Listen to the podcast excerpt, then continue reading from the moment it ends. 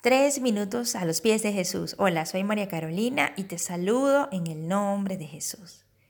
Durante algunas semanas he estado meditando sobre la importancia del Espíritu Santo de Dios en mi vida y en la vida de la iglesia, del cuerpo de Cristo. Y hoy recordaba la importancia de la unidad, la unidad del Espíritu. Pero comencemos por definir qué es unidad. Esta definición la encontré en Internet y dice que es la propiedad que tienen las cosas de no poder dividirse ni fragmentarse sin alterarse o destruirse. Ahora bien, imaginemos que esta unidad depende de un pegamento de un adhesivo que permita mantener a todos los miembros juntos. Traslademos esta definición a la unidad del espíritu. Aquel miembro que no permanezca unido a ese pegamento o a ese adhesivo, pues estará separado de la unidad. El Señor Jesús tuvo una experiencia.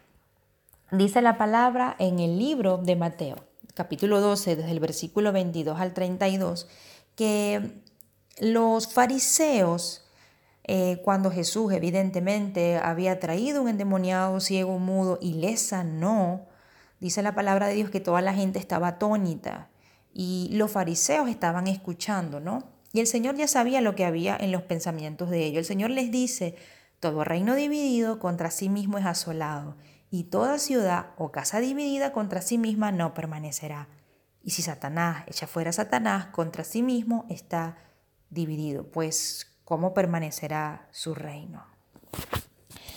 El apóstol Pablo en el libro de Filipenses, capítulo 2, versículo de 2 al 4, eh, hace una referencia a la unidad. Dice así, la palabra de Dios. Completa mi gozo, sintiendo lo mismo, teniendo el mismo amor, estén unánime, sintiendo una misma cosa. No hagáis nada por contienda o por vanagloria, antes bien con humildad, estimando cada uno a los demás como superiores a él mismo, no mirando cada uno por lo suyo propio, sino cada cual también por los otros.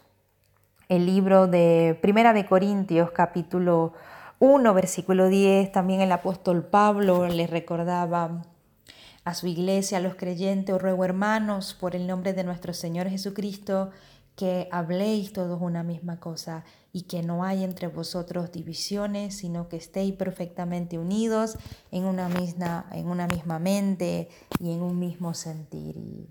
Y, creo que es un llamado el día de hoy a, a recordarnos, ¿no?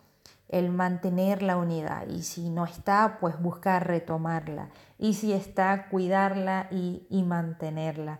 Dice la palabra en el libro de Efesios capítulo 4, un cuerpo, un espíritu, como fuiste también llamado en una misma esperanza, un Señor, una fe, un bautismo, un Dios, un Padre de todos, el cual es sobre todos vosotros y por todos en todos. ¿Qué piensas tú de esto? Déjanos tus comentarios en lslatina.com y que tengas un día muy bendecido.